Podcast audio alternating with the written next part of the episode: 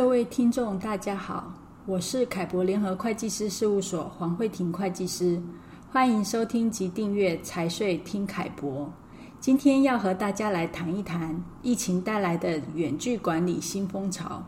我记得两三个月前，台湾的新闻呢，频繁地提及旅游泡泡，或者国际间希望透过疫苗护照可以早日开放国境间来去自由。但是呢，随着境外变种病毒的肆虐，各地看似得到控制的局面，转眼又有第二波、第三波的爆发。台湾近期呢，也因为防疫破口，使得疫情变得严重了。第三期警戒时限一再的延长，嗯，居家办公、轮流办公。呃，目前已经成为了近期的常态哦。那台商老板们无法再如先前一样频繁的往返两岸，亲自管理大陆公司。不少客户的台干呢，也因为家庭的因素，无法长期派驻大陆，或者无法忍受两地隔离之苦，而选择回台就业。在这种情况下呢，大陆公司能否在地化管理？或在无大郎的情况下，也能按照制度运行不出包，成为很多台商老板们最近关注的重点哦。那疫情爆发以来，我们也接到许多台商或者是外资的客户咨询，希望呢能够针对大陆当地公司建立管理制度、内控制度，协助检核每月的财务报表，还有他们的账务处理哦。另外呢，委托我们进行舞弊查核的专项审计。这个委任工作呢，也有增加的趋势。可以说呢，疫情的影响使得中小企业的老板们深刻的体会到用人管理的限制还有困难度，呃希望加速调整用制度来管理企业哦。老板们，嗯、呃，除了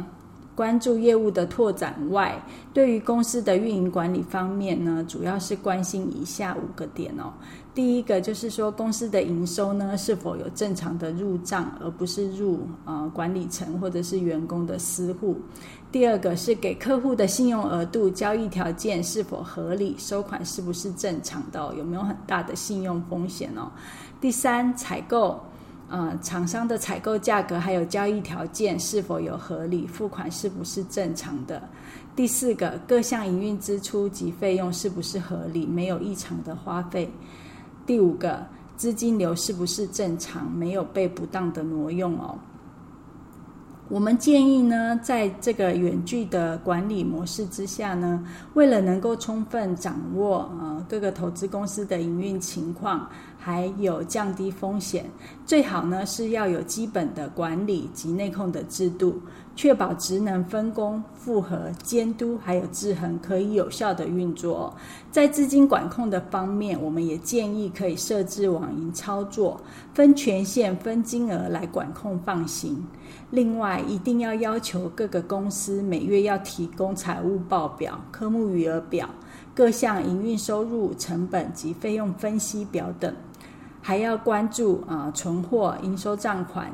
及应付账款等这些重要科目的变动，还有收付的情形。同时呢，也可以配合不定期的委任协力协作的会计师呢，进行专项审查，或者是委由会计师每月检核相关的财务报表，来达成监管的目的，以便最大程度避免舞弊或者是其他财税风险发生的可能性哦。最后，我也要特别提醒老板们，千万不要认为只看内账就好。那外账全权是交给代账公司处理，或者是让当地的财会人员来处理，也从来不过问哦。因为现在大陆透过嗯金税三期，马上就要嗯进入金税四期的管控，除了税务。呃，相关事项外，各部委、人民银行还有银行资讯也都会共用核查的通道哦。那以前的嗯，收入不入账、存货成本高估，或者是买发票、私户走账的这些操作的非法省税的方式，在现在这个大资料、大数据，然后大稽查、大风控的时代。呃，存在着非常高的税务稽查风险哦，大家一定要尽早合规，避免得不偿失哦。以上呢是今天的呃广播内容，大家可以在凯博联合会计师事务所网站“凯博观点”中阅读相关的文章，获取更多的资讯。若有任何问题，也欢迎来电洽询凯博联合会计师事务所。谢谢您今日的收听，再见。